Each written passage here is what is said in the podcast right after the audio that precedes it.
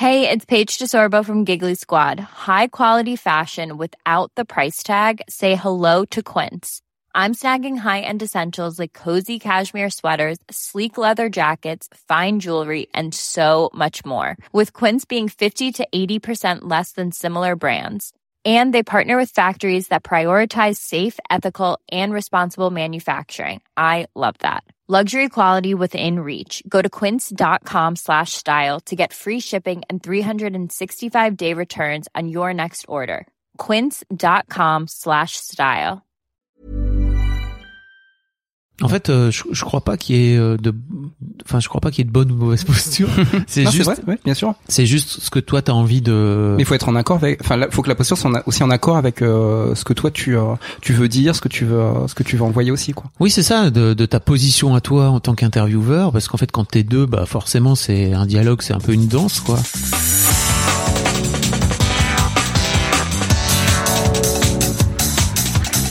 Bonjour à toutes et à tous et bienvenue sur Sens Créatif, le podcast qui explore les liens entre créativité, boxon et transcendance. Je m'appelle Jérémy Kleiss. Je m'appelle Laurent Bazar et nous sommes passionnés par la créativité que nous considérons comme une quête initiatique et holistique. Pour en savoir plus, vous pouvez nous suivre sur Instagram, at Sens Créatif podcast. Ce podcast est sponsorisé par Patreon. Et Laurent, j'ai envie de te poser une petite question. Est-ce que tu te souviens de la première fois où tu es tombé sur la plateforme Patreon? Alors non, pas du tout. non, mais en fait, ce qui se passe, c'est que euh, à l'époque, je connaissais Patreon, mais en fait, tu m'as rappelé au, au bon souvenir de Patreon, et je me suis rappelé euh, les artistes que je suivais, qui étaient qui étaient américains. Je me souviens qu'on avait vraiment discuté de l'intérêt et de la portée en fait de cette plateforme que toi tu euh, tu connaissais déjà beaucoup mieux. Et ce qui m'avait vraiment intéressé euh, à, à l'époque, c'était la possibilité justement de faire des tutos, parce que euh, faisant du pixel art, c'était intéressant de pouvoir euh, pouvoir penser, imaginer, envisager, euh, pouvoir faire des tutos à destination de- d'autres d'autres jeunes pixel artistes. Et c'est une chose que j'ai jamais fait, mais j'ai vraiment pensé à ça la première fois que j'ai vu euh, ce qu'on pouvait faire avec. D'ailleurs, la première personne que tu as soutenue, c'était moi, sur Patreon, je crois. Exactement. Et puis après, j'ai soutenu Andy G Pizza. Yes, tu soutiens d'autres personnes sur Patreon? Alors, je soutiens aussi euh, Brian Funk, qui est producteur de musique à New York. Et voilà. Et puis sinon, bah, on, on soutient également euh, Luto Stinato et et Pauline Douadi avec euh, avec Sens Créatif. Ouais, tout à fait. Donc si ça vous intéresse, n'hésitez pas à jeter un petit coup d'œil sur www.patreon.com. Bon, alors, mon cher Laurent, comment ça va? Eh ben écoute, ça va très bien, Jérémy, et toi? Eh ben, pas mal, pas mal, parce que aujourd'hui, enfin cette semaine, on fête les trois ans de Sens Créatif, mon gars. Trois ans, quatre Ouais. saisons? Happy birthday Aujourd'hui c'est ton jour, happy birthday. Merci, merci. Non, franchement, ça me fait plaisir. J'ai lancé ça le 9 avril 2019, je m'en souviens. Voilà, je suis toute chose. Le temps passe? Ouais, en effet. Sens Voilà. Créatif entre dans son âge de raison? Oui, oui, oui. Bon, bref. Alors, euh, du coup, cette semaine, on est très très content de vous présenter notre interview avec Fabrice Florent. Fabrice, qui est-il? Alors Fab, c'est un podcasteur, également un YouTuber, qui a fondé Mademoiselle en 2005, donc je suppose que vous connaissez ce, ce média, qu'il a ensuite revendu pour justement se consacrer à une carrière de créateur de contenu. Ouais, gros gros podcasteur depuis 2017. Il a notamment euh, commencé Ouais, avec il a Histoire plusieurs de mec. podcasts. Donc, euh, On peut les a- citer, hein. Histoire de mec, Histoire de daron, Histoire de succès, Histoire d'argent, hist- ah non, le dernier c'est Les biscuits de la vie. Ouais, ça en fait un paquet. Et euh, tous les deux, on a eu le plaisir de passer sur euh, sur Histoire de Daron. Donc on a on a vécu l'expérience Fabrice Florent en étant de l'autre côté du micro. Exactement. Et, Et euh, puis avec Fab, je partage un groupe de responsabilité toutes les semaines, donc je le, je le connais bien. ouais. Alors, dans cet épisode, on discute de son parcours et de l'origine de ses podcasts. On va également discuter de sa posture en tant que podcasteur, ça c'est important. Mhm, carrément, oui, ça, ça nous intéresse. Et euh, on discute également de comment il prépare ou pas d'ailleurs euh, ses interviews. On va voir également les règles qu'il s'impose pour mener à bien euh, les interviews avec ses invités justement. On discute également des diverses bourdes sur son parcours, mais aussi de masculinité, de son rapport à l'argent, de thérapie. Et puis également de toutes les choses que la vie lui a apprises et qu'il aurait aimé apprendre plus tôt à l'école. Oui. Donc, sans plus tarder, on est très très heureux de vous présenter notre discussion avec Fabrice Laurent. Bonne écoute. Bonne écoute. Eh bien, Fab, salut. Bonsoir. Bonsoir. Bonsoir. Bonsoir. Hello Fab. Bonsoir Laurent. Bonsoir. Bienvenue sur Sens Créatif. Euh, on est ravi de te recevoir aujourd'hui, ou du moins de te, C'est un second welcome. de te voilà, de te re-recevoir parce que c'est une seconde take. On t'a reçu la semaine dernière et puis euh, on s'est rendu compte euh, que euh, on aurait, il faudrait mieux le refaire. Et euh, c'est pas toujours facile comme ça de, de s'exposer, de reconnaître que quand on s'est trompé. Mais voilà, euh, Non n'est-ce mais pas si en vrai c'est hyper facile. Là vraiment on est dans cette euh, on est dans cette vibe où en fait euh, mets-toi en vulnérabilité. C'est ça, euh, c'est ça, et c'est en ça. fait les gens vont t'envoyer des ils vont t'envoyer des cadeaux en C'est disant ça, bravo. c'est ça. Plus une question de d'honnêteté avec nous-mêmes en fait C'est envers ça, nous-mêmes. Et euh, parce qu'on on pense que l'angle qu'on a pris euh, sur la, la première interview était pas la bonne. Du coup, Ok. on va réangler. C'est ça. Du coup, C'était bien pourtant enfin les C'était gens très bien. les gens Oui, l'entendront jamais bien. mais nous j'avais non, ça nous, voilà, nous ça nous convenait pas. c'est ça. Et on est super On- heureux d'accepter de On a des chips, De on prendre a à boire, on des chips. On va manger des Bien. chips. Voilà, exactement. Qui est la ref T'entends Oui, c'est dans euh, euh, la, la cage américaine. Ah, il a Oui, dit ça, ça. hein. Oui, Ouais, bravo. voilà. Belle référence. Bon Fab, pour les personnes qui ne te connaissent pas encore, est-ce que tu pourrais te présenter brièvement? Et puis, vu que vous deux, vous vous connaissez quand même aussi assez bien, est-ce que vous pourriez nous raconter comment vous êtes rencontrés Avec Laurent tu veux dire quand tu dis nous deux. Euh, tous bien les sûr. deux. Vous deux, ouais.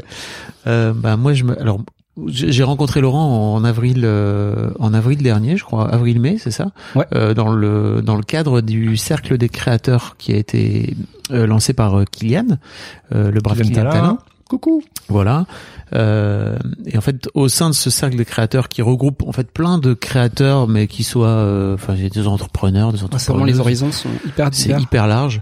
Euh, euh, Kylian organise des petits groupes, euh, des sous-groupes en fait, euh, avec euh, voilà des- ce qu'il appelle les groupes de responsabilité, où on se retrouve à 6, 7, 8, j'en sais rien en fait, en fonction des groupes. Moi, je pense à peu près ça, le- la taille des groupes. ouais. Et après, il laisse les gens s'organiser comme ils veulent en fonction de la façon dont ils ont envie de fonctionner. Et en fait, euh, nous assez rapidement dans le groupe, on s'est dit ok, on se prend un jour par semaine le, merc- le vendredi, Le vendredi à 10 matin. heures. On se retrouve et en fait, on se retrouve en visio euh, pour venir euh, exposer nos Vos vies. nos trucs. Voilà. On vient de déposer en fait ce qui s'est passé dans la semaine. Et Ouais. puis, euh, puis on accueille le- les histoires des autres. Exactement. Et Comment vous avez cliqué au début, tous les deux?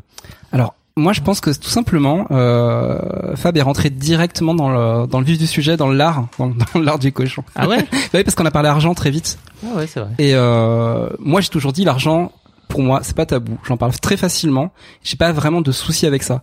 Sauf que pendant la discussion, on s'est rendu compte qu'on avait tous euh, pas forcément le même le même souci, même rapport à l'argent, mais qu'on avait tous un souci avec et que c'était vachement bien finalement d'en parler et d'échanger sur le sujet. Et cette première session là, euh, je l'ai trouvé vraiment formidable parce que je savais pas ce que je venais chercher dans un groupe de responsabilité, mais j'ai compris le premier jour Hmm. que c'était euh, c'était un très bon move en fait de partager avec d'autres euh, d'autres personnes qui euh, voilà qui ont envie d'aller plus loin ensemble. Ouais, puis le mood du groupe, ça a été, ça a été assez rapidement de de pas avoir peur de se de, se- de se dénuder, de se mettre à poil et de raconter un petit peu les prises de tête dans lesquelles chacun était. C'est pas une obligation, mais c'est euh, c'est on l'a fait c'était- sorte que ça soit naturel. C'était notre culture, enfin, c'est la ouais. culture de du, du De ce groupe. petit groupe quoi. Hmm. Euh, et donc forcément, ça incite euh, ça incite tout le monde à s'y mettre en fait. Donc ça a été assez assez naturel, je crois. Trop bien. Carrément. Et pour ceux qui te connaissent pas, du coup, Ah oui. Euh, qui es-tu, Fab Euh, j'ai donc, euh, je suis donc Fabrice Florent, euh, mais on m'appelle plus souvent Fab sur les internets, donc les gens savent pas trop si c'est Fabien, Fabiolo, Ah oui, c'est Fabiola. vrai. voilà, euh, Fabiolo. l'histoire- de ma vie. Euh, Fabiola. et comme j'ai deux, enfin j'ai deux prénoms. euh, j'ai un prénom en guise de nom également, les gens savent. pas Ah oui, trop oui, de- Florent, oui, On t'appelle. Flo aussi. Ouais, voilà, pff, ça fait partie. Voilà, euh, appelez, après, appelez-moi comme vous voulez. C'est euh, voilà, c'est pas sûr que je réponde à tous les coups, mais Hey Flo, ouais, c'est ça, c'est moi. nous. Possi- non, mais possible, je peux, je peux répondre, Pe- peut-être pas. Mais euh, donc voilà, aujourd'hui, je suis euh, créateur de contenu. Avant ça, j'ai, j'ai créé ce média euh, en 2005 qui s'appelle Mademoiselle.com, euh, où il y a un média féminin, euh, progressiste, humaniste, euh, plus tard féministe. Pure euh, player, il y, a- a pas eu de magazine papier. Jamais. Euh, moi, je suis un gars de l'internet, vraiment à l'ancienne Un YouTuber. un YouTuber euh, totalement autofinancé aussi. Et euh, j'ai vendu ce média après 15 ans. Euh, donc le média qui est monté, on était jusqu'à 35 salariés à un moment donné. Quand je l'ai cédé, on était entre 25 et 30. Euh, et, et, et donc euh, depuis, euh, j'ai je, je me suis lancé en tant que créateur de contenu à mon compte, ce qui était intéressant en fait parce que on, je crois qu'on s'est rencontré avec Laurent juste euh, après ce, cette, Ouais, cette- temps cette après, ouais. épiphanie quoi que j'ai eu et c'est marrant parce que je- pour moi c'était vraiment une épiphanie alors qu'en fait c'est un truc que je faisais depuis que j'ai, je crois, Depuis que je respire. 15 ans. Non, mais mon premier, j'ai retrouvé mon premier magazine. euh, j'avais, j'étais au collège, quoi, tu vois. Donc, Ah euh, ouais? Je faisais un fanzine sur les jeux vidéo euh, Ah quand ouais j'étais, Excellent. ouais, à l'ancienne, hein, donc euh, Avec du papier pour le coup. avec du papier, Des euh, ciseaux, de la colle. de la co- bah, bien sûr, parce qu'il y avait même pas d'un, même pas de, de machine à écrire, il y avait même pas de publisher, il y avait même pas. Ça doit être trop bien de retomber là-dessus. C'était marrant, ouais. Tu les photocopiais.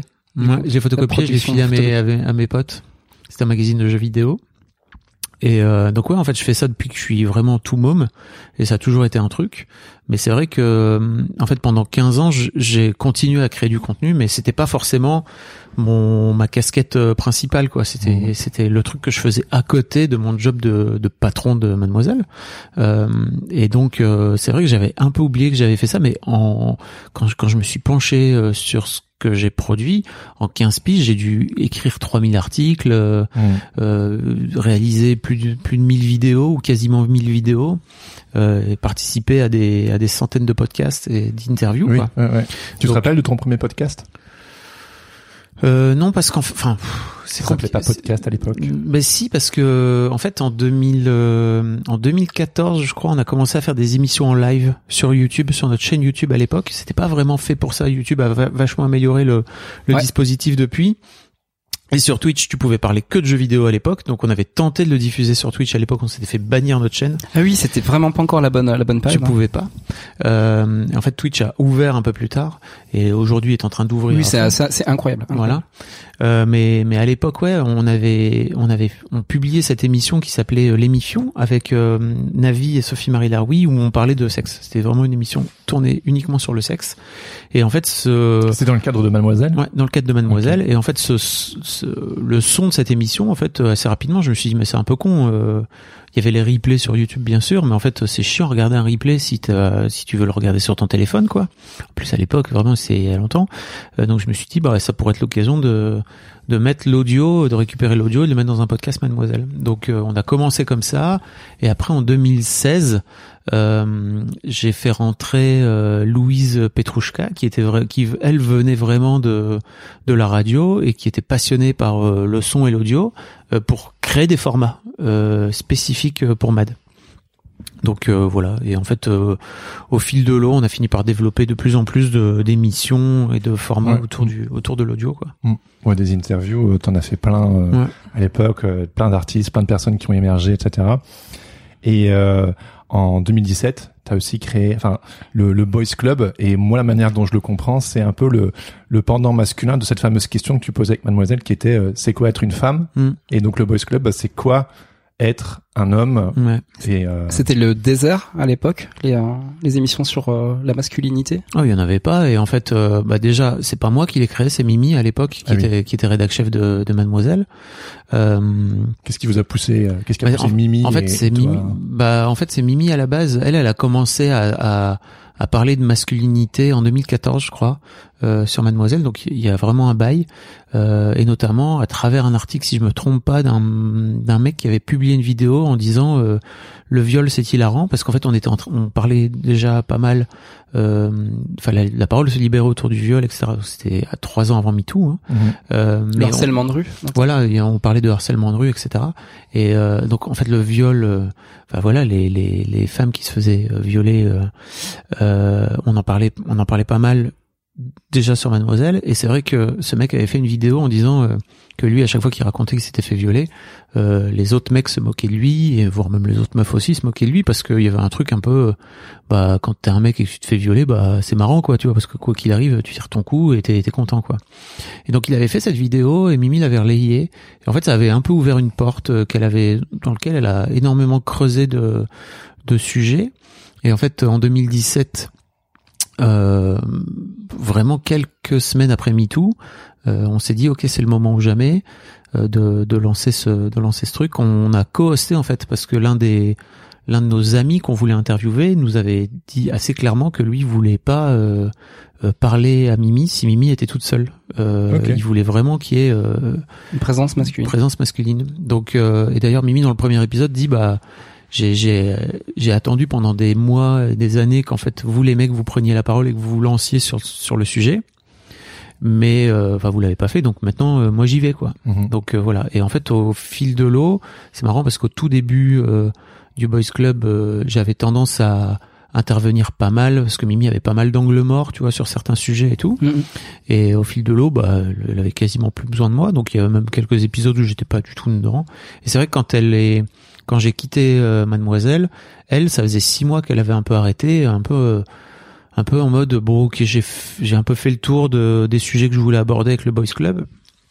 Et elle m'a dit, euh, en revanche, ça serait vraiment très cool que tu que tu reprennes euh, que tu reprennes le podcast en partant. Donc Mhm. euh, donc je l'ai repris et aujourd'hui bah je publie un épisode tous les 15 jours euh, mais donc on est que tous les deux quoi. Enfin euh, c'est vraiment une discussion tête à tête quoi. Ouais. Est- et maintenant, ça s'appelle Histoire de mec. Ça s'appelle Histoire de mec. Et, T'as rebrandé. Oui. et en six ans que tu fais Histoire de mec et autant d'épisodes, qu'est-ce qui a changé dans ta compréhension du, du masculin? Oula euh, c'est-à-dire, en six ans de temps, euh, ta réflexion a sûrement changé. mais c'est énorme. C'est quoi être euh, un homme euh, pour toi aujourd'hui? Ben, en fait Toi, t'en étais où au départ aussi? Bah moi j'ai commencé, euh, je crois que quand quand on a commencé le Boys Club, euh, je crois que j'étais le, le la personne la plus misandre euh, de la boîte. Je détestais les mecs.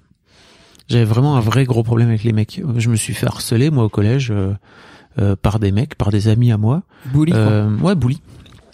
Et, euh, et en fait, bah il y a notamment un, un de mes invités qui m'a raconté qu'il détestait les mecs aussi parce qu'en fait les mecs lui avaient apporté que euh, de la violence, que des problèmes, que que de la merde en fait. Mhm. Euh, et, et en fait, euh, bah, j'étais un peu pareil. Et en fait, je crois aussi que j'avais un peu ce truc de.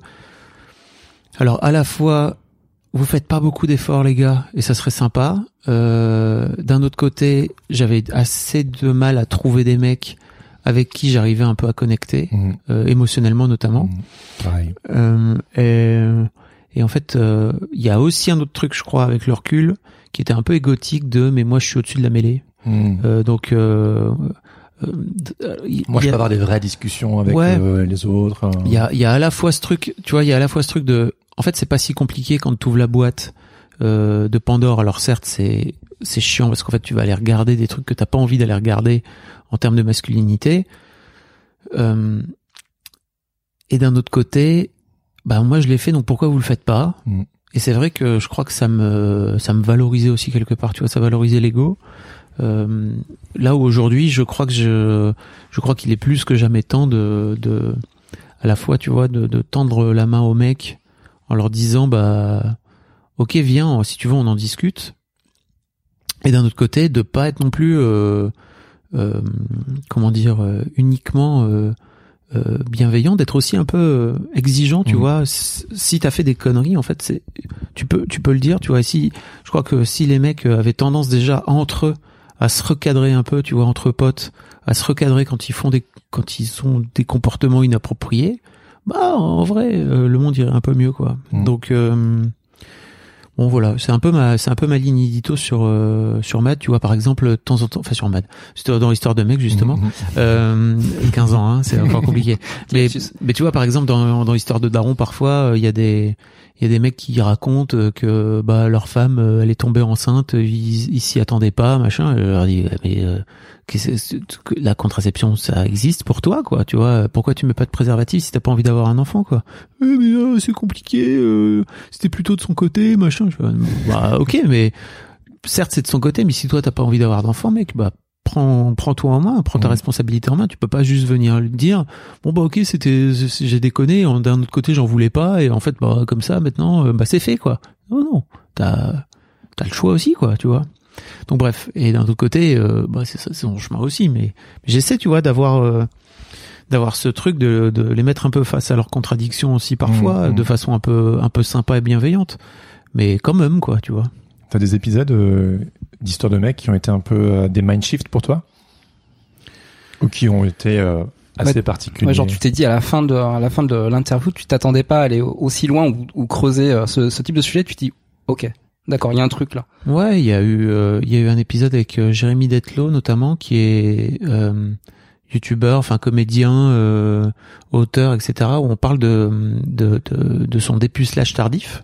C'était hyper intéressant et, et en fait je pensais pas qu'il irait aussi loin dans, le truc. C'était vraiment très cool. Il y a eu un autre épisode avec euh, avec euh, Olivier Morera qui raconte son histoire. euh, alors c'était un des tout premiers que j'ai fait tout seul, qui raconte son histoire de mec portugais, en fait, fils de fils de, de mec portugais. Ou comment il a fait pour euh, sortir de ce de ce conditionnement de en fait si t'es un si t'es un mec portugais il faut que tu sois un bonhomme quoi. viril, Ouais, ouais. Euh, il faut que tu, tu vois, il faut que tu tapes euh, sur les poutres quand tu viens. En fait, c'est vraiment, il y a des trucs comme ça où il faut que tu, tu vois, tu vois, il y, a une, il y a une maison avec des poutres, il faut que tu tapes dessus, quoi, tu vois, en faisant style, ah, Mm. c'est pas mal, quoi, tu vois. et lui, il dit, mais je voyais mes cousins, ils connaissaient rien, et en fait, ouais, c'est ça. Il dit, ah, mais pourquoi faire? Euh, Et puis euh, un dernier euh, que j'ai beaucoup apprécié, qui s'appelle, euh, avec un mec qui s'appelle Sam qui a 60, bientôt 70 ans, euh, qui se dit, euh, donc il est libertin, et qui se dit viriliste mais pas macho. Donc c'était hyper Ouais. intéressant parce Ouais. que Là, c'est- c'est- non, mais c'est un vrai sujet. Virilis, pas macho, effectivement. Macho, c'est euh, ça induit euh, ce que tu fais aussi subir euh, à, à d'autres personnes, alors que virilis, enfin, tu t'es dans ta posture, dans une position. ouais c'est ça. Et en fait euh, c'était très drôle parce qu'il a commencé à tout faire pour éviter de parler de lui. Euh, et en fait il y a un moment donné où Faut pas passer sur un podcast si tu veux parler de toi. ouais Pour un échangiste, c'est pas mal. Ouais, exactement. Et Un mais en fait c'était hyper pudique. C'était trop cool parce que on a fini par parler euh, de lui, de, de la façon dont il s'est fait euh, dépuceler bon, euh, 70 balais, tu vois, euh, quand il avait genre 17 ans par un ami de sa mère, par une amie de sa mère, euh, qui sa mère ne le sait toujours pas quoi, donc euh, Il écoute pas Histoire de mec. de sa, sa daronne, j'imagine Ah pas, elle a ouais. 90 balais aujourd'hui. Euh, et en fait, euh, et aussi, on a fini par parler d'euthanasie, tu vois, parce que lui a prévu sa mort à 80 ans. Voilà. Ah oui, ça a amené sur un autre sujet. euh, Ouais, carrément. c'est ah oui, deep, ça c'est inattendu. Mm. deep, deep. Et en fait, tu vois, je croyais vraiment, vu le bonhomme, que euh, on allait se friter un peu plus, tu vois. Et au final, euh, c'était hyper intéressant parce qu'il m'a, il m'a, il, il m'a vraiment ouvert son cœur, tu vois. Et j'ai trouvé que j'ai, j'ai compris plein plein de choses sur sur ce mec, avec qui on a assez peu de points communs finalement, quoi. Ça te fait quoi d'être le, le réceptacle de ces histoires? Parce que j'imagine que voilà, tu me parles de ce premier dépucelage où euh, il y a des histoires vraiment intenses. Ça doit être quelque chose quand même de, Ouais, la de recevoir là. euh, ouais, toutes ces histoires euh, sur tes podcasts. Et puis t'en as cinq des podcasts, donc ça en fait des histoires à recevoir. Ouais, alors je me rends compte que je gagne de plus en plus à, enfin j'arrive de plus en plus à rester à ma place Hmm. et à, et en fait à, à de moins en moins projeter sur les gens euh, mes propres trucs. Euh, donc juste à les écouter. Mais ça c'est vraiment, je crois depuis euh, deux trois ans où je fais ça quasi plein temps quoi, enfin plein temps même. Euh, où vraiment je réussis à rester à ma place, mais en fait il y a encore des moments où je me voilà par exemple tu vois il y a quelques semaines euh, on a une on a une relation un peu un peu euh, compliquée avec ma ma deuxième fille actuellement. Elle a 13 ans c'est un peu dur entre nous. Et en fait euh, il y a un mec qui vient me raconter qu'il a plus de nouvelles de son grand garçon qui a genre 23 ans depuis un an et demi pour aucune raison. Il sait pas. Et putain mais en fait je n'ai pas pu faire autrement que de me projeter dans sa vie dans ses Ouais. émotions etc et j'étais c'est pas que j'étais pas bon mais en fait j'étais pas à ma place. Et non seulement j'étais pas à ma place mais en plus euh, comme je projette je crois que je suis aussi en train de d'amener euh, la conversation vers un truc qui pourrait être plus détendu quoi. Euh, d'un autre côté je sais que les gens euh, ça rend la discussion plus intense aussi donc peut-être que les gens reçoivent aussi plus d'émotions et peut-être que c'est pas plus mal. Mm. mais surtout en fait après la discussion j'étais lessivé. Le mec enfin j'ai j'ai- je sais pas le mec m'a vraiment euh, pompé toute mon énergie en tout cas je me suis mis dans une position où il je me suis laissé pomper toute mon énergie par ce gars euh, il l'a pas bien sûr fait exprès quoi tu vois mais j'ai vraiment la sensation d'être rentré dans son truc et de me dire putain en fait ça pourrait m'arriver euh, ou tu vois à 23 C'est la force des podcasts, ça aussi. Ça. On se projette tout le temps dans l'histoire. Ouais, entend. mais ok, mais en fait, en tant qu'auditeur, tu peux, tu vois. En tant Oui, ouais, qu'intervieweur, ouais, faut clair. pas. Enfin, c'est c'est complètement à côté de la plaque, quoi, tu vois. Et d'un autre côté, je suis très heureux de ce qu'on a fini par produire ensemble, mais je sais que avec le recul, tu vois, je suis je suis pas bon, je suis pas. euh, Ouais. Ça, ça- ça m'arrive encore, quoi. Tu Mais vois. euh, du coup, tu dirais que euh, c'est comme un, un chemin vers la sagesse en fait, avec l'expérience, le, fait justement de- d'enchaîner les podcasts, puis de, de poser la question de cette euh, de cette posture, parce que euh, il y a plein de postures hein, pour euh, pour un podcasteur. Bah oui. Comment, Euh, comment faire pour rester à sa place? Bah, en fait, euh, je, je crois pas qu'il y ait euh, de, enfin, je crois pas qu'il y ait de bonne ou de mauvaise posture. c'est juste, vrai, ouais, bien sûr. c'est juste ce que toi t'as envie de. Mais il faut être en accord avec, enfin, faut que la posture soit aussi en accord avec euh, ce que toi tu euh, tu veux dire, ce que tu veux ce que tu veux envoyer aussi quoi. Oui, c'est ça, de, de ta position à toi en tant qu'intervieweur, parce qu'en fait, quand t'es deux, bah forcément, c'est un dialogue, c'est un peu une danse, quoi. Euh, et je sais qu'il y a des intervieweurs qui adorent euh, prendre le lead et faire euh, parfois euh, des longs monologues, etc. Moi, j'évite le plus possible de faire ça, euh, parce que pour moi, c'est avant tout euh, la personne que t'as en face de toi, que t'as envie, euh, que j'ai que j'ai envie d'entendre, en fait. Euh, ça m'arrive de prendre la parole quand je trouve que c'est pertinent peut-être pour ouvrir la discussion ailleurs, etc. Pe- peut-être aussi pour donner un peu de moi, parce que je, je trouve que c'est hyper important Hmm. quand tu es dans une discussion avec quelqu'un de pas juste être euh, bah vas-y donne-moi tout et puis euh, de pouvoir donner aussi à la personne. Au départ, je coupais ces moments-là parce qu'en fait, je trouvais que c'était pas c'était pas très pertinent, tu vois. Euh, Aujourd'hui, je les laisse parce que déjà, je trouve que peut-être que mon que ce que j'apporte moi à la personne euh, à ce moment-là peut être éclairant ou éclairante pour euh, pour l'auditrice ou l'auditeur.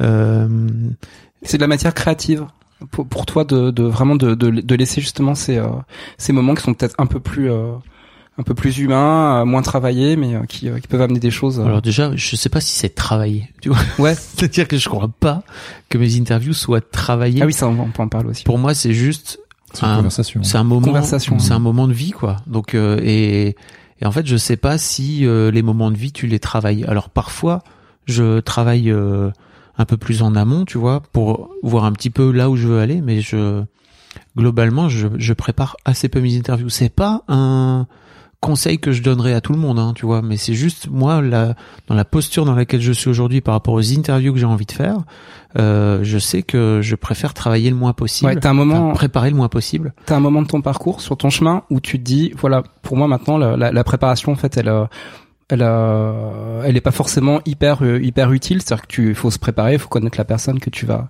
euh, que tu vas interviewer ou avec laquelle tu vas discuter, mais euh, mais il faut pas forcément forcer sur euh, Non, sur cette phase là quoi. ouais. j'ai toujours deux trois, euh, j'ai toujours deux trois questions sur lesquelles je veux aller, je veux amener la personne, mais sinon globalement, je me laisse vraiment guider aussi par Ouais. rapport à ce qu'elle ce qu'elle me donne. Le moment présent et ce qui va se passer Mm. dont, dont on ignore en fait, Mm. on sait pas ce qui va se passer quoi.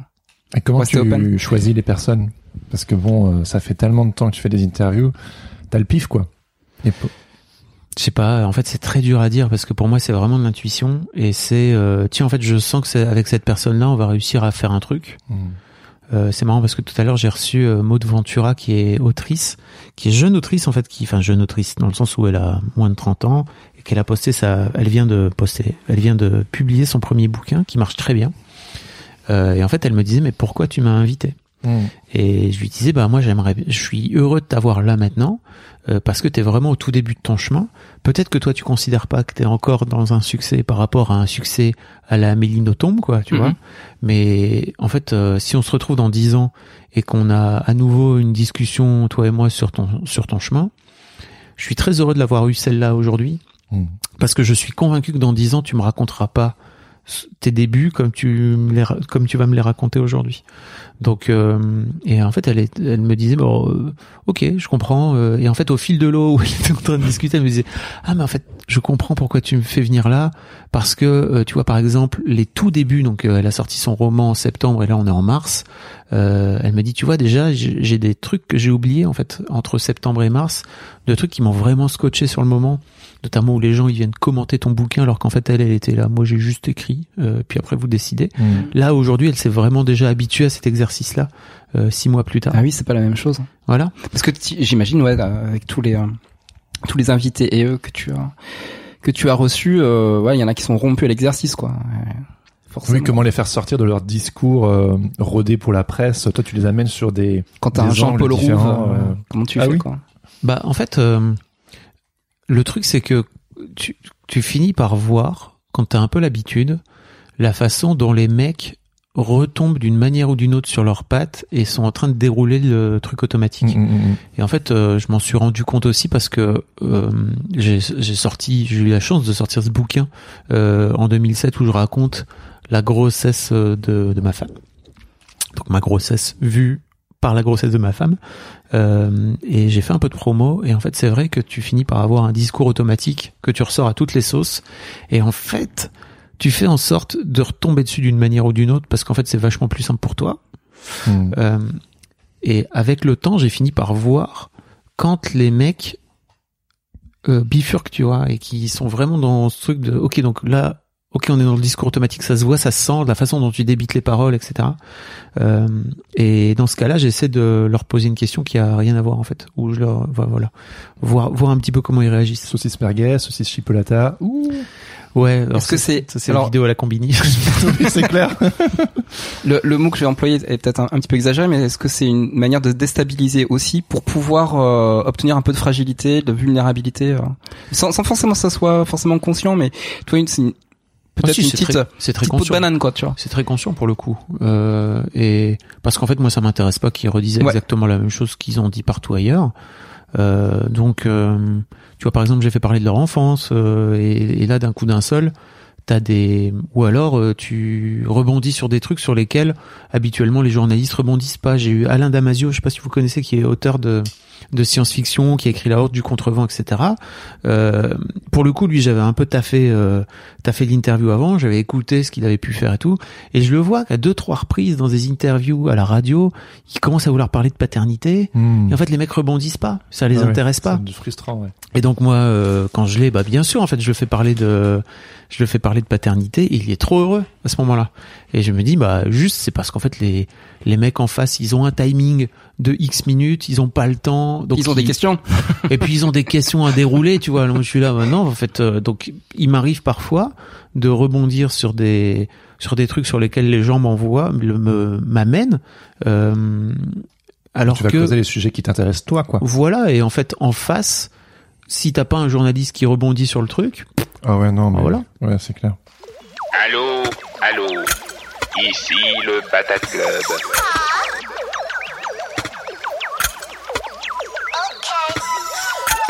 Et nous interrompons quelques secondes cet épisode, car si vous êtes encore là, ça veut probablement dire que cet épisode vous plaît. Et si c'est le cas, pourquoi ne pas venir en discuter sur le Discord Sens Créatif, qui est gratuit et ouvert à tous Vous pouvez aussi soutenir financièrement le podcast en vous abonnant sur Patreon. Ça nous aiderait énormément. Et ainsi, vous deviendriez membre du Patate Club, histoire d'accéder à des tonnes de bonus. Pour en savoir plus, cliquez sur le lien présent dans la description de l'épisode ou attendez la fin.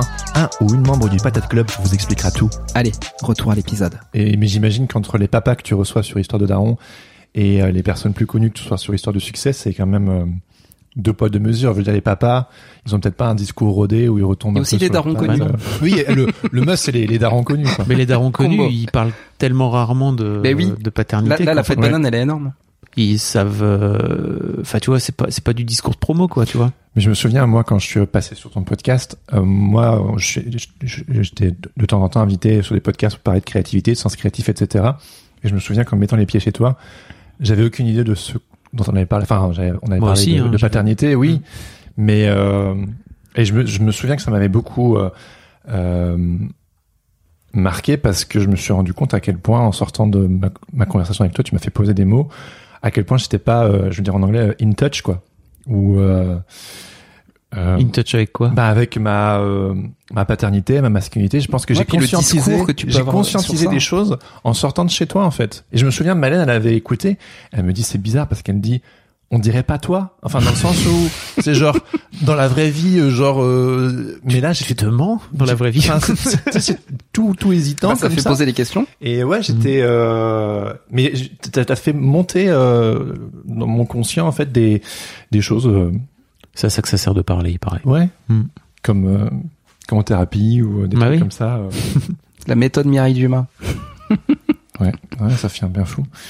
Euh, mais en parlant de de de, de daron, De Mireille Dumas. voilà. bon, on peut y aller. Hein, C'est pas un daron, Mireille Dumas. Euh, moi, je sais, je te, pour te l'avoir déjà dit, que je suis très touché par les épisodes que tu as avec ton papa et avec tes filles. Ouais. Mais je me demandais, est-ce que t'as parfois pas peur que ce soit euh, trop exposant ou que tu exposes un peu trop ta vie de famille? Enfin, moi, parfois, je me, je me, si je me projette, je me dis waouh, je, je sais pas. euh, On est obligé de se mettre à ta place et de, de se poser cette question. Comment toi tu le ressens? En fait, euh, pour moi, pour moi, ce que je raconte dans les épisodes un peu plus perso, euh, c'est un peu pareil que ce que les darons font quand ils viennent chez moi. Euh, Enfin, en tout cas, à mon micro, euh, ils viennent parler de leur histoire. hmm. Et déjà, je trouverais ça totalement injuste de pas de temps en temps me rompre à l'exercice, tu vois.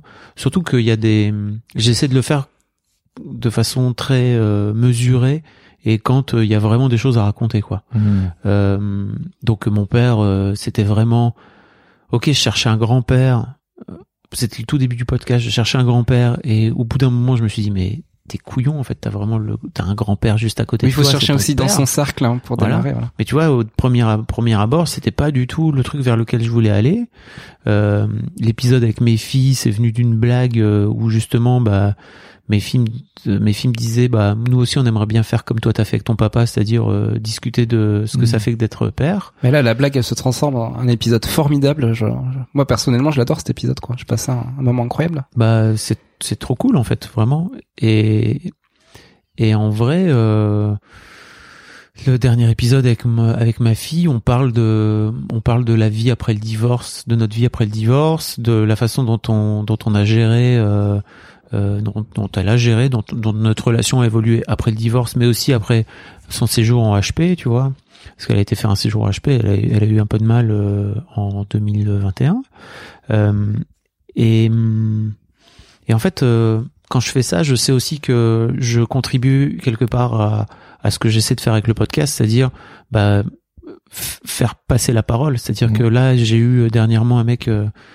qui s'appelle Amaury qui a qui raconte que sa femme est morte d'une rupture d'anévrisme euh, alors qu'elle était enceinte de 7 mois et demi. Ah ouais, ok, Euh, d'accord. pas cool. Mm. Et en fait, quand il raconte, euh, bah, pas cool. C'est vraiment le, Bah non, l'euphémisme ouais, non, ouais. total, Ouais, quoi. clair, ouais, On est d'accord, quoi. Mais l'histoire est vraiment hyper forte. Enfin, vraiment la façon dont il raconte ça, et il vient dire en fait que il vient témoigner parce que il aurait bien aimé pouvoir écouter son témoignage à l'époque où il Mhm. était dans l'assaut, c'est que sa femme était dans le coma pendant trois semaines, alors qu'il venait, euh, enfin sa fille a été a été sauvée en fait. Donc euh, il venait d'avoir à la fois la naissance de sa fille et sa femme qui était dans Ouais, le une sorte coma. de, de, de miracle dans le drame aussi, qui est, c'est, Truc c'est- de fou, c'est un quoi. truc de mélange d'émotions, quoi. Exactement. Et tu vois, quand euh, moi je me suis retrouvé avec euh, avec ma fille qui s'est qui a demandé à aller en HP euh, parce que c'était sa demande, euh, j'étais paumé en fait. Et J'avais jamais entendu de père parler euh, de la façon dont ils avaient vécu le truc. Euh, donc c'est ce que j'ai fait en fait. J'ai juste, euh, je me suis dit que quoi qu'il arrive, j'avais envie de partager ça. Euh, et de le partager d'abord de façon très chaude euh, une semaine plus tard et et quelques mois plus tard avec ma fille mais tout ça de toute façon est très enfin ma, ma fille aujourd'hui elle a 15 ans elle est capable de dire si elle a envie ou pas euh, et la preuve tu vois la Kim qui est la deuxième aujourd'hui elle veut pas du tout apparaître et bon bah c'est ok en fait il y a pas de problème Mm. là où Lina elle trouve que c'est que c'est cool et qu'elle a envie de partager des choses Et t'as des, guide- des guidelines qui te que tu respectes à tout prix quand tu fais des podcasts, des, des limites à ne pas franchir. euh? Je- Euh, c'est bah, c'est- le consentement de mes filles tu vois Ouais. pour moi enfin, Euh, c'est le au niveau consentement de vie privée et au niveau euh, en général en tant que podcasteur. euh. le consentement déjà de base Ouais. c'est vraiment euh, faire en sorte que les gens dont on parle soient ok avec le fait qu'on parle d'eux Euh, et puis euh, et puis en fait de pas mettre en danger euh, d'une manière ou d'une autre les gens qui viennent discuter dans mon podcast Euh, et quoi qu'il arrive le, le- le- la discussion qu'on finit par produire ensemble euh, euh, ça leur appartient aussi. C'est-à-dire que si demain ils viennent me voir en me disant bah j'aimerais bien euh, enlever l'épisode, je l'enlèverai avec grand plaisir quoi. C'est pas c'est pas un problème quoi. Mm, mm. Voilà, je crois que c'est c'est déjà pas mal. C'est- oui, comme Il y a eu des situations où tu t'es dit euh, plus jamais ça, des bourdes, des erreurs. Ouais, euh, bah, surtout là dernièrement, euh, j'en fais, je commence à en faire pas mal, donc il commence à y avoir des erreurs potentielles. Euh, par exemple, il y a un mec euh, qui est venu parler dans l'histoire d'argent, il veut rester anonyme et comme un énorme, donc il change son prénom et en fait comme un génie, moi j'ai laissé son vrai prénom dans le titre de, du podcast. Donc il est resté euh, une heure, hein, tu vois, il est pas resté Ah très oui, très oui, longtemps. Mais ça m'est complet. Enfin, tu vois, entre le moment où j'ai enregistré le podcast et le moment où ça sort, je sais pas, il y a peut-être euh, un mois et demi, deux mois. Bien entre temps, ça me zappe, je zappe complètement. Et je m'en rends compte euh, quand je suis sur le point de faire la story, en fait, et que le mec, je l'appelle par le pseudo qu'il donne. Et je me rends compte, en fait, que j'ai validé euh, un titre avec son vrai prénom, quoi, la veille. ok. Et bah là, il faut bah, déjà euh, m'excuser auprès de lui, euh, faire en sorte de de, de, de, de- ouais, de gérer ça, quoi. Oui, oui, ça, ça m'arrive. Hein. Je, les bourdes, faut réussir à les gérer de la, de la meilleure façon possible et de surtout s'excuser, quoi, tu vois, quand on déconne. Et puis là, c'est comme tu dis, hein, t'as as plus d'épisodes, plus de podcasts, donc forcément, euh, il y a un plus gros marge d'erreur, potentiel, une plus grosse marge d'erreur. Mhm. Et les erreurs, elles peuvent être euh, de plus en plus grosses aussi, donc euh, Oui, faut faire gaffe. responsabilité. euh. Mais si tu veux, par rapport à par rapport à ce que j'ai vécu chez Mademoiselle en termes de responsabilité, en termes d'impact, c'est quand même euh, bien moins gros, quoi. Tu vois, même si effectivement euh, pour pour euh, cette personne, tu vois, c'était bien que ça reste pas plus longtemps que ça, euh, mais de faire euh, de faire de faire gaffe à ça, quoi. Tu vois, de vraiment faire très très gaffe. Donc euh, ouais, ça m'a. C'est bon, c'est des bons petits wake up call, quoi. Tu vois, de ok, faut pas que. Tu dis ça parce que le média Mademoiselle été très très gros et que tes podcasts. euh, Oui. Après, euh, tes podcasts sont beaucoup écoutés. euh, Oui, mais en fait, si tu veux, Mademoiselle, il y avait 6 millions de visites par euh, mois. T'as pas 6 millions d'écoutes? Non, il n'y a pas de 6 millions d'écoutes par mois. Et tu vois, 6 millions de, 6 millions de visites par mois, euh, c'est beaucoup, beaucoup de gens qui viennent voir euh, à la même minute, quoi. Tu vois. Ouais, ouais, ouais. En termes d'impact, oui, c'est sûr que Oui. euh, c'est clair, ouais. Et euh, tu le mentionnais tout à l'heure, tu parlais de histoire de succès. Et euh, qu'est-ce qui t'a donné envie de lancer ce podcast? Parce que bon, euh, voilà, les questions sur la masculinité, la daronité. Euh, Est-ce que c'était pas suffisant pour toi? Pourquoi euh, Pourquoi histoire de succès? Ouais, Parce qu'en fait, euh, euh, j'ai commencé par faire énormément d'interviews chez chez Mademoiselle. C'était vraiment mon mon truc et on va dire c'était même limite mon précaré, c'est-à-dire que j'ai fait j'ai réalisé pas mal de vidéos où avait des street style, tu vois, où j'interviewais des meufs dans la rue pour leur parler de leur de leurs fringues, tu vois. en fait, de fil en aiguille, j'ai fini par euh, monter un format. Donc, euh, j'ai aussi fait énormément de, de sessions acoustiques euh, où je- j'enregistrais des des chanteurs, des chanteuses euh, en train de jouer guitare-voix euh, et ça, ça a fait des millions et des millions de vues, quoi. Euh, et au fil de l'eau, je me suis dit que ça pourrait être intéressant d'avoir un autre format de de de- d'interview, euh, un peu plus long format que ce qu'on voyait parce que déjà à l'époque euh, sur Facebook il y avait énormément de, de formats très courts et moi j'avais envie d'avoir des formats un peu plus longs. Donc j'ai commencé par faire quelques interviews euh, de 30 euh, 30 35 minutes quoi de pas mal de youtubeurs à l'époque, de gens qui qui faisaient des, enfin qui faisaient énormément de choses mais qu'on entendait assez peu parler finalement. Et j'ai développé euh, mes skills d'intervieweur comme ça quoi au fil de l'eau. Euh, et les années passant, j'ai fini par euh, former de plus en plus les, les équipes. Euh, je crois que j'avais aussi un peu ce truc de euh, plus ça allait, plus ça me gonflait qu'il y ait une voix masculine derrière Mademoiselle.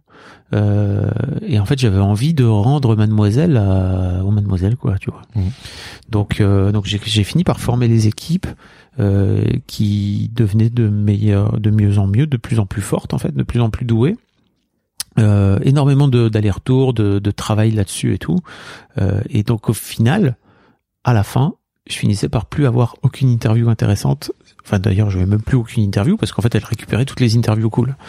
Euh, et donc j'ai fini par me dire, j'avais lancé, je crois, Histoire de Daron deux ans avant. J'ai fini par me dire, ok, moi en fait j'ai envie de lancer mon mon podcast à moi où je vais pouvoir aller interviewer les gens que j'ai envie d'avoir.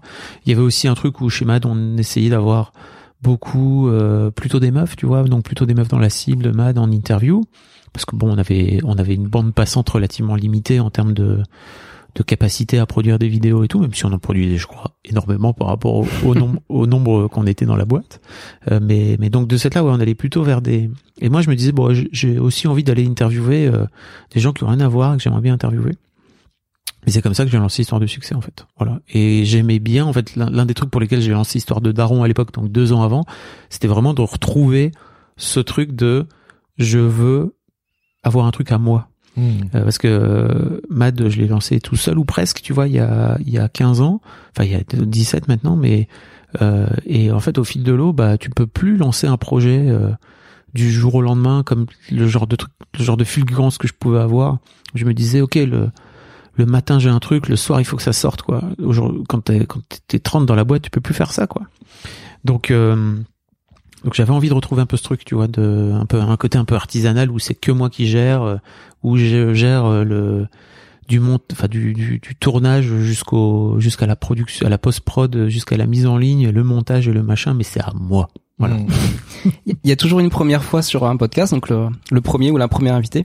Euh, pour Succès et Daron, par exemple, c'était c'était qui et comment euh, comment ça s'est passé?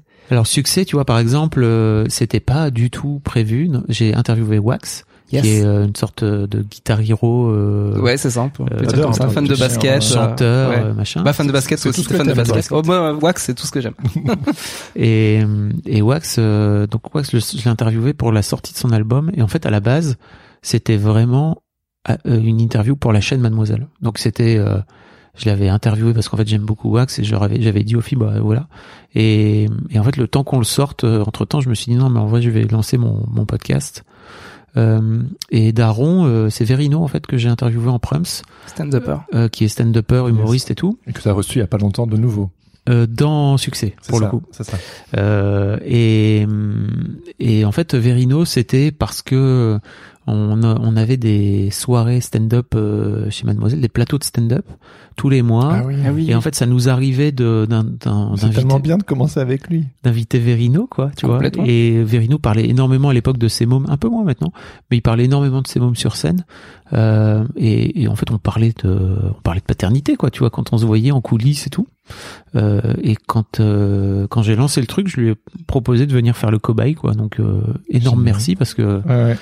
Euh, et puis voilà. Et après, euh, assez rapidement, j'ai eu Ben Mazué. euh, Mhm. Donc j'ai commencé par un peu les, les les mecs que je connaissais autour de moi, qui avaient des qui avaient des enfants et qui on avait déjà parlé de paternité, et pour pour lancer un peu la machine. Et après j'ai j'ai lancé des ça s'appelle à témoin. et J'ai reçu de plus j'ai reçu assez rapidement des des, des, des pères qui voulaient me raconter leur histoire, donc de passer, de basculer un peu plus sur des anonymes, quoi. Puis maintenant, t'as un, t'as un nouveau bébé et ça parle d'argent. Yes. Donc là, qui, qui, qui a été ton premier invité et comment l'idée euh, d'argent t'est euh, venue tout simplement en fait? Alors l'idée d'argent m'est venue C'est euh, en thérapie que c'est arrivé, ça, non? L'histoire d'argent? Ouais. Euh, l'histoire d'argent. Enfin alors le rapport avec l'argent est arrivé d'abord euh, avec mon avec ma coach. Ok. Euh, en sortant de chez en sortant de chez Mademoiselle, euh, je me suis payé une coach euh, qui m'a euh, euh, donc, en fait qui, qui était assez cher comme coach. Ouais, quand tu dis payer une coach, là t'as vraiment fait euh, un investissement sur toi-même conséquent. Oui, conséquent. C'est pas euh, c'est pas un petit coaching. Non, c'était un gros coaching. 500 euros la session. Plus. Plus? Non. Si si plus. Mais si. Ah ouais, ok, moi j'étais dans la vanne, mais... Euh... Non, non, D'accord, d'accord. Ok. On, on peut on peut on peut le dire? Attends non non t'as raison. Enfin, moi Euh, je sais pas, hein. Je... Non, bah vas-y. non, je l'ai pas dire de conneries. Je l'ai mais, payé 6000 euros. Voilà, en tout. Ouais. Voilà. Mais pour combien de sessions Euh, attends, c'est ça que j'étais en train de me dire. Sur euh, combien mais non, mais sur 12. Donc en fait, t'étais pas. ouais, si si bon. t'as Ah ouais. raison. Mais c'est Ah ouais, c'était ouais, quand même ouais. pas mal. Ok, ok, ok. Donc voilà, investissement Donc, assez cher. Ouais. Euh, mais peu importe parce que sur le moment, elle me le premier le, première session, elle m'explique que son objectif c'est de faire en sorte de de maximiser mes revenus. Donc euh, en gros, tu viens d'investir de l'argent chez moi, mais Ah je vais faire en sorte de t'en faire gagner. Et ça, ça c'est, ça peut être contre-intuitif pour pas mal de, pas mal de gens, quand même. Tu- Bah, de dire, je, je dois, je dois faire cet effort sur moi-même, sortir cet argent-là, c'est pas évident. C'est pas un move qui est évident. Ah Bah oui. Mais pour moi, euh, ne serait-ce que d'aller en thérapie et de Ah oui, déjà ça en plus. de, de, de payer, euh, enfin de payer ta. Moi, l'un des trucs que j'adore faire, c'est que je paye ma psy en cash. Ah oui, bien vu. Je vois l'idée. Pour sortir de l'argent et Physique. Tu le vois tout de suite. Il y a un vrai truc de, tu fais en sorte de, enfin voilà, de de payer pour faire en sorte d'aller mieux, quoi. Euh, et donc ouais, cette euh, cette coach là me, me lance sur le sujet de l'argent et je bug total et je, je me mets à pleurer. Euh, de façon totalement pas prévue. je, je ne savais pas du tout T'as touché What un the point sensible, un point, un point Ouais. vital, quoi. exactement. Et donc on parle de du rapport de mes parents à l'argent, etc. Et en fait, elle me dit ok, il y a, il y a sans doute un truc, euh, on en reparlera, mais il y a sans doute un truc à gérer et tout. En fait, je je raccroche de cette première session qui durait deux heures et je me mets à m'écrouler en larmes pendant une heure, une heure et demie, mais vraiment un gros sanglot quoi. Je me dis ok, euh, sans doute un sujet, n'est-ce pas Donc euh, j'ai commencé à bosser un peu sur le sujet. T'avais revendu Mademoiselle. Ouais. Ah, juste avant. juste avant, quelques mois avant. Euh, et, et en fait, euh, ouais, c'est ça. Au fil de l'eau, euh, bah, on a fini par euh, par monter ce fameux groupe de responsabilité. Et c'est vrai que l'une des premières discussions qu'on a pu avoir, c'était autour de l'argent, parce que moi, je suis arrivé en disant, bah moi, mes prises de tête actuelles, elles sont autour de l'argent. Euh, je suis en train de réfléchir à, alors je sais même plus. euh, Comment comment comment j'avais amené le truc et on a eu deux heures de deux heures de discussion avec tout le groupe autour de l'argent et c'est Michael Hirsch qui fait partie du qui est donc humoriste euh, slash acteur comédien enfin il fait plein de choses euh, qui me glisse à la fin il me dit dis donc euh, ça pourrait faire un super podcast en Mm. fait voilà c'est pas tombé dans l'oreille d'un sourd euh, et j'ai quelques mois plus tard euh, j'ai fini par euh, par lancer le truc. Et effectivement, mon premier invité, c'est Christian Junot, Mhm. euh, qui est euh, coach, lui, dans la relation à l'argent. Et c'est vrai qu'en fait, c'est Mathilde, l'une des... euh, Ma- Mathilde Guégan, qui est l'une des, des membres, euh, Loun, qui est l'une des membres du, de- du groupe de responsabilité, tu vois, qui m'en avait parlé. J'avais complètement zappé, j'avais mis de côté entre temps. C'est vrai que quand je suis revenu quelques mois plus tard en disant ouais je vais interviewer Christian, elle m'a dit bah, je t'en avais dis, Bah, Ce, Ah bon ce premier épisode euh, d'Histoire d'argent, franchement, je vous recommande de, de l'écouter, parce qu'il retourne le cerveau. oui, Vous saurez peut-être déjà des choses, mais ça fait pas de mal de les réentendre. Ouais, il met des, il met des mots euh, assez forts. Il est vraiment très très fort, Christian, d'une manière générale, parce que moi je, je trouvais ça assez génial de l'avoir, parce que quand quand j'ai découvert son travail, je me suis dit, ok, c'est exactement ce que je veux faire, c'est-à-dire que l'intuition que j'avais de faire discuter les gens autour de leur rapport à l'argent, euh, tout comme euh, je l'ai fait avec euh, la parentalité ou la masculinité, de bah, vas-y viens, on discute du, du truc, comme tu dis, tu vois, tu vas finir par faire monter des trucs à ta conscience en utilisant des mots, bah peut-être on peut faire pareil avec, euh, avec l'argent. Euh, quand j'ai vu ce qu'il faisait, je me suis dit mais c'est exactement, enfin le mec fait ça depuis des années et tout. Euh, donc je lui ai demandé de de, de l'interviewer en premier, il a accepté avec avec grand plaisir, c'est hyper adorable. Je suis allé le voir, on a passé une journée ensemble en Suisse et tout, c'était c'était marrant comme tout. En Suisse qui parle d'argent. Tiens donc. Ouais, et en plus c'est hyper intéressant d'entendre le Suisse qui parle d'argent parce que vraiment il est pas il est pas du tout dans le cliché qu'on pourrait qu'on pourrait en attendre. Euh, et puis euh, en plus il m'envoie des il m'envoie maintenant des gens qu'il a coachés euh, pour pour venir débriefer dans le ton podcast. dans le podcast. Donc c'est vraiment canon. Et bon, euh, ce podcast est est fabuleux parce que je je je, je Fab. MDR. Ouais, ce pod- ce podcast est génial parce que effectivement, je, je, je me disais bien que j'allais soulever un sujet, euh, mais je pensais pas à ce point-là. T'as eu quoi comme sujet là de- depuis? Quel, de- quel sujet tu peux nous parler? Des trucs vraiment vraiment dingues. Parce Bah, qu'on a des trucs dingues. En fait, d'une manière générale, le déjà le, le rapport, le rapport que tes parents te transmettent par rapport à l'argent, euh, enfin le rapport de tes parents à leur à l'argent qui te te, trans- déjà. qui ouais. te transmettent, mais c'est énorme. Je n'imaginais pas à quel point c'était, c'est limite universel, quoi. Mais alors tu vas me dire, bon, bah, comme plein de choses que tes parents viennent te- t'apporter en termes d'éducation, etc. Là, le truc, c'est que euh, on, on en parle tellement peu. Tu vois, on parle aujourd'hui de faire attention à se libérer de l'éducation de ses parents, etc. Mais l'argent est un tel tabou. Euh, D'ailleurs, on n'utilise pas le terme argent, on utilise le terme thune, Thune, euh, pognon, pognon, flouze, blé, ouais, machin, tout ce que tu veux. veux. Sauf Caillasse. le vrai mot, ouais. Sauf On le dit vrai quoi en mot. Belgique? Comme le sexe. Health. en néerlandais. Comme le sexe, tu Ouais. sais. Il y a Mm. plein plein de, de mots pour pas dire sexe. Ah, c'est le prochain podcast, l'histoire du sexe? Oui, ça pourrait être, euh, ça pourrait être, ça pourrait C'était être, ton premier podcast, ça pourrait être. ça pourrait être très intéressant. mais euh, mais ouais, voilà. euh, Sexe et argent. Il y a plein- il y a plein plein d'histoires. Famille, sexe et argent, tu sais, le tout ensemble. Tu le, fais une le histoire truc de méta, bien. histoire de tout. Mais parce que moi, moi j'ai écouté en partie celui avec ta sœur. Mm. Et euh, faut croire que moi j'aime bien juste écouter euh, tes proches, tu sais. Ouais. Quand, je, quand je connais pas les euh, les personnes que tu interviews, mais c'est sûr que tu sais dans le titre, tu sais genre j'ai interviewé ma sœur, on parle de combien elle gagne, le tout ensemble. Ouais, c'est bol. euh, ouais. Et puis j'ai aussi écouté le petit épisode où tu racontes comment tu t'es rabiboché avec euh, ton frère et ta sœur. Ouais. Et suite à ça, je me dis waouh, euh, je sais pas si moi j'oserais euh, à peine rabibocher avec euh, mon, mon frangin. Enfin moi j'ai deux frères. Euh, et t'as pas envie de venir raconter combien tu gagnes sur mon podcast Mais voilà, toi tu le fais. Bah oui, parce que c'est le concept. Hein. Mais Mhm. tu vois, par exemple, ma, ma deuxième invitée, donc après après Christian, c'est Victoire, qui est une amie, qui me raconte que euh, en fait, elle a, elle est passée de radiologue qui gagnait 25 000 euros par mois Ouais.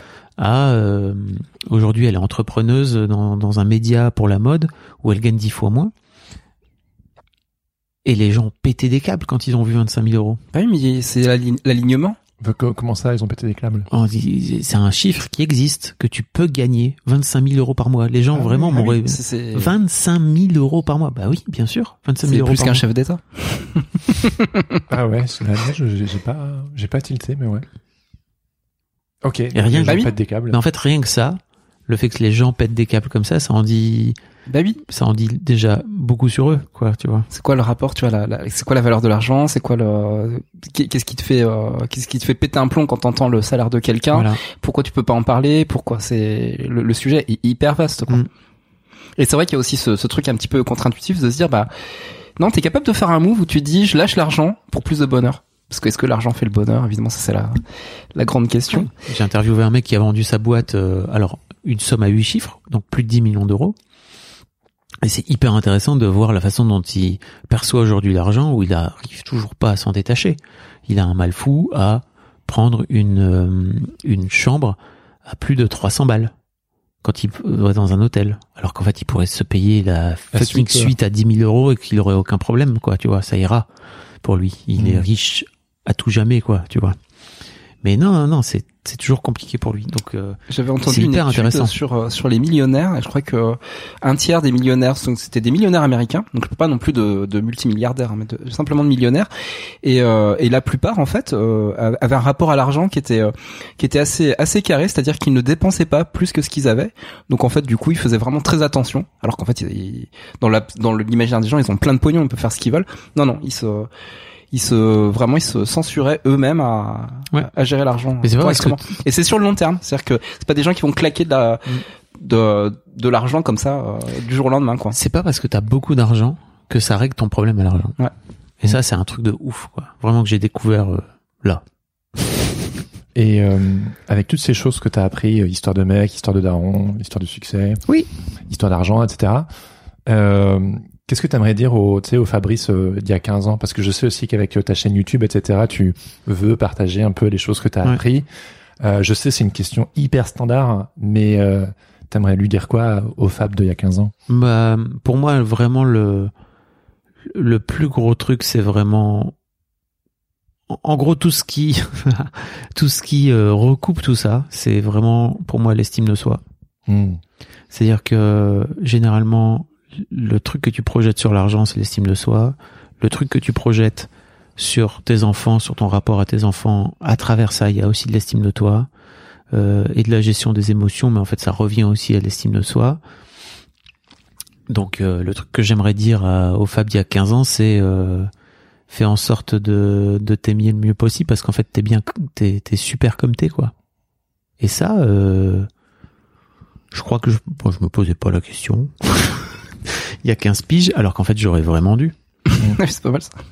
Mm. Je te pose pas la question, mais t'aurais dû. Bien sûr. J'aurais vraiment dû. Et ça conditionne tellement tout, ton rapport aux autres, ton rapport à ton rapport à ta boîte, ton rapport effectivement à tes enfants, ton rapport à ta femme, ton rapport à tes salariés, ton rapport à ton rapport à tout, tout, tout. Donc euh, ouais, ouais, un vrai vrai truc euh, d'affirmation de soi et de et pourtant tu vois, j'avais la sensation que j'étais affirmé. Hein. Tu vois, j'ai monté ma boîte, enfin, tu- j'ai fait des trucs, hein, plein plein de trucs. Like a boss. Yes. Like a boss. Mais c'était beaucoup de poudre aux yeux en fait, euh, et et en fait, euh, Tu je veux dire qu'on se met dans un rôle?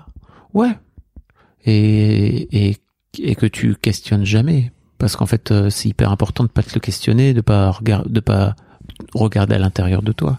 Mais une fois que tu commences à faire ce travail-là, d'un coup d'un seul après, tu fais un travail d'alignement par rapport à toi et d'arrêter de faire de faire comme si de faire comme ce qu'on attend de toi ou ce que tu penses qu'on attend de toi, et plutôt que de faire qui, d'aller vers qui tu es, quoi. Et, et si t'arrives à, à travers ce chemin-là, à aller vers plus d'amour de toi, franchement, c'est tout bénef, quoi. C'est le truc que j'essaie de transmettre à mes filles aujourd'hui. Trop bien. Et J'ai envie de finir avec une petite phrase. Ok. Clique dans ma tête. Ah oui. Merci beaucoup, Fab. tu, tu dis ça, mais tu mets même pas de contexte, les gens vont même pas capter. Ah, non, c'est vrai, c'est une private joke, c'est pas bien. Vas-y, explique-nous, euh, Fab, pour terminer. Non, mais euh, en fait, c'est juste que j'ai effectivement pu poster euh, une vidéo euh, euh, hier, hier, à l'heure où on enregistre, euh, où je raconte que ma psy euh, m'a m'a filé un compteur. Attends, j'en j'en ai un là. Vous Oui, tu le tenais dans tes mains pendant l'interview, c'était drôle. Je me disais, est-ce que c'est ça? Vous savez, les compteurs que les Ah ouais. que les euh, Les personnes qui videurs racontent des histoires, qui des contes et tout. euh. Non, je... que les que les videurs ont à l'entrée des boîtes pour compter le nombre de gens. Et quelqu'un passe, bang. Hop. Ma psy m'a m'a filé un super tuyau par rapport à ça. Euh, mais bon, euh, je sais pas, tu mettras un lien, non? Oui, bien sûr, ouais. pour que les gens aillent, Dans les notes. aillent écouter quoi, aillent regarder plutôt. Je vous resitue un peu le, contexte. 2016, je suis au fond du trou, les gars. Je suis dead, vraiment. Ma santé mentale a explosé en ligne. Je vais pas bien du tout. Et je vais voir euh, une psychologue, une thérapeute pour la première fois de ma vie. Et dès les, euh, la première séance, elle me glisse sur son bureau un truc. Elle me dit bouge pas, je vais te, je vais te trouver un truc. Elle va chercher derrière elle.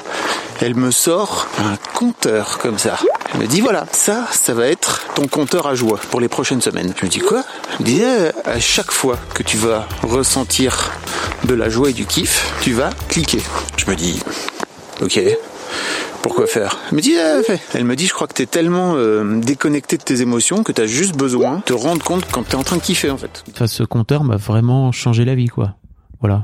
Vous irez voir. Oui, Très bien. je crois qu'il faut pas dire plus. Ah oui, pardon, pardon. Laurent fait. The box. Laurent Ouais, fait un- elle est où. Elle est où la boîte à boxon Eh ben, en fait, elle est vraiment planquée dans mon sac parce que, comme un gros blaireau, j'ai pas, fait pas préparé. Hein. Fait une petite pause de 30 secondes. Pas de problème. Si, si, si, si, si, si, si, si, si, si, c'est la tradition. T'as raison. Ah oui, du donc. coup, fais semblant, Fla- Fab. Voilà. Genre, oh, mais qu'est-ce que Oh, c'est mais que alors, ce truc incroyable. Vient que surgir. que cette Une boîte vient de boîte surgir. Et là, C'est la boîte à boxon. Elle est de retour, encore une fois. Je l'ouvre. Ouais. Avec le micro, c'est pas facile. voilà. Donc, on rappelle le principe. Il y a des questions sur la créativité, des questions sur la transcendance et des questions sur le chaos. Sur quoi vas-tu tomber? C'est une C'est question c'est la transcendance. Alors, je, je dois dire, les questions des fois sont un peu contre-intuitives et des fois elles attendent pas forcément une, une vraie réponse, mais tu dis ce que tu veux. Qu'as-tu appris d'essentiel au cours de cette dernière année que tu ne savais pas avant? Euh, J'ai appris tellement de choses, les gars, putain. Euh... D'essentiel. J'ai énormément travaillé dans des stages de, je crois qu'on peut dire développement personnel, même si c'est un gros mot, mais je m'en fous. Euh, autour de, autour de deux trucs, autour de la peur et autour de l'ego. Hmm. Euh, et en fait, euh, bah, l'un des trucs que j'ai que j'ai appris autour de la peur, mais qui m'a vraiment changé la vie, c'est que euh, euh, en fait derrière chaque peur il y a un désir. J'en ai fait une vidéo sur ma chaîne YouTube. Mhm. Derrière chaque peur il y a un désir. Et si en fait vous décidez de vous focaliser sur le désir plutôt que sur euh, que sur la peur, parce qu'en fait la peur va vous empêcher de faire les choses, va vous Mhm. bloquer. Et si vous si vous allez plutôt chercher le désir qui se cache régulièrement derrière la peur, donc aller chercher ce désir-là, se focaliser dessus, en fait vous allez vous inventer une vie. Et c'est et en fait ça fait peut-être très ouverture de euh, enfonçage de porte ouverte, pardon. Mais c'est dingue. De le, une fois que tu as compris ça et que tu le mets en route dans ta vie, il se passe des trucs marrants, vraiment. Et en fait, euh, à quoi sert la vie si ce n'est que de la vivre et de d'y vivre les trucs les plus cool possibles? Bon, franchement, voilà. Boom, c'est une bonne fin. ça. Bang bang. Cool. Bah, merci Fab. Avec plaisir. C'était notre épisode avec Fabrice Florent. Merci à lui pour son temps. Alors Laurent, qu'est-ce que t'as pensé de cet épisode? Alors j'ai pensé que cet épisode euh, était euh, était d'utilité publique parce qu'en fait si euh, si ça vous amène à écouter les les podcasts de Fab, vous allez tomber sur un univers qui est absolument gigantesque. il interviewe énormément de, de, personnes, des personnes qui sont célèbres, mais aussi des personnes qui sont anonymes. Et les sujets qui le motivent sont vraiment des sujets du, du quotidien. On, a parlé parentalité, mais ça peut être aussi ce que ce qu'on peut ressentir quand on est un homme, quand on est une femme, comment gérer le succès. En fait, bref, il, il apporte tellement de, de sujets tabous oui, euh, ça, voilà, c'est une énorme, c'est une énorme gamelle à nourriture. Voilà. ouais. Donc, si cet épisode a piqué votre curiosité, on vous invite à suivre Fabrice Florent sur les réseaux sociaux ainsi que sur sa page YouTube. Et puis évidemment à écouter ses podcasts, ils sont disponibles sur toutes les plateformes. Et maintenant, il est temps d'écouter le témoignage de Maïlimo qui aimerait vous dire deux mots au sujet du Patreon et du Patate Club. Je suis Maïli Mou, aka Lucky Art Locke, illustratrice basée à Cologne en Allemagne. Pour aider Jérémy et Laurent à continuer leur excellent travail de podcasteur, je soutiens Sens Créatif en donnant 5 euros par mois via la plateforme Patreon. Par ailleurs, les soutiens de Sens Créatif se sont organisés en une communauté Discord qui s'appelle le Patate Club. Ce Discord, c'est un espèce de cosmos bouillonnant de créatifs de tout poil qui échangent sur leur activité. Ça offre un soutien inestimable pour compenser la solitude inhérente au métier de créatif. Pour soutenir Sens Créatif via Patreon, pour découvrir le Discord Sens Créatif ou pour rejoindre le Patate Club, vous trouverez tous les liens dans les notes de cet épisode. Bonne continuation à tous, liebe Grüße und tschüss N'hésitez pas à partager cet épisode avec vos amis, nous mettre 5 étoiles sur Apple Podcast et aussi également un petit commentaire, ça fait toujours plaisir. À l'image de Ninja Payette qui nous a écrit Sens Créatif, une mine d'infos, de l'épanouissement et des découvertes. Pour moi, le meilleur moyen d'avancer dans ma quête créative, je ressors toujours avec la patate et des idées et surtout de la motivation. Merci Ninja Payette. Ninja Payette. euh, vous pouvez également nous suivre sur Instagram et sur YouTube si vous êtes plutôt du genre à, à, écouter des podcasts sur YouTube. Moi, je trouve ça un petit peu chelou, mais pourquoi pas hein, Voilà, c'est c'est ouais, là. ça se fait, ça se fait. Moi, je le fais. Toi, tu le fais? Ah bah voilà, Ouais. tu fais partie de ces gens. Bah ouais, je fais partie des gens. vous pouvez également vous abonner à notre newsletter irrégulière, mais euh, super dense et super complète. Quand elle arrive, j'espère que ça vous amène beaucoup de nouvelles nourritures créatives. Absolument. Vous pouvez aussi retrouver toutes les notes et les infos de cet épisode sur le site senscreatif.fr. On remercie évidemment Adrien Guy pour la musique et l'habillage sonore de ce podcast. Vous pouvez retrouver ses sons sur Adrien Guy Musique. Sur ce, on vous donne rendez-vous dans une semaine, et pas deux, hein, on est sympa, euh, pour euh, l'épisode 2 de notre mini-série consacrée au boxon créatif. Et on va parler des contraintes.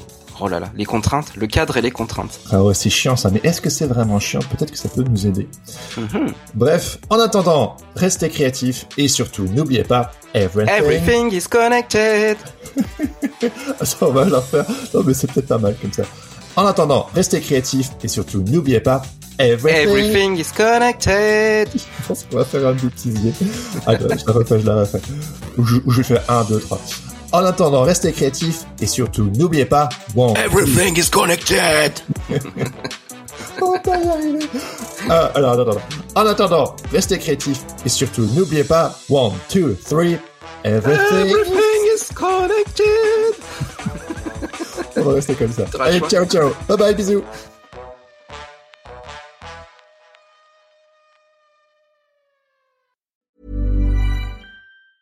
Hey, it's Danny Pellegrino from Everything Iconic. Ready to upgrade your style game without blowing your budget? Check out Quince. They've got all the good stuff, shirts and polos, activewear and fine leather goods, all at 50 to 80% less than other high-end brands. And the best part? They're all about safe, ethical and responsible manufacturing. Get that luxury vibe without the luxury price tag. Hit up quince.com slash upgrade for free shipping and 365 day returns on your next order. That's quince.com slash upgrade.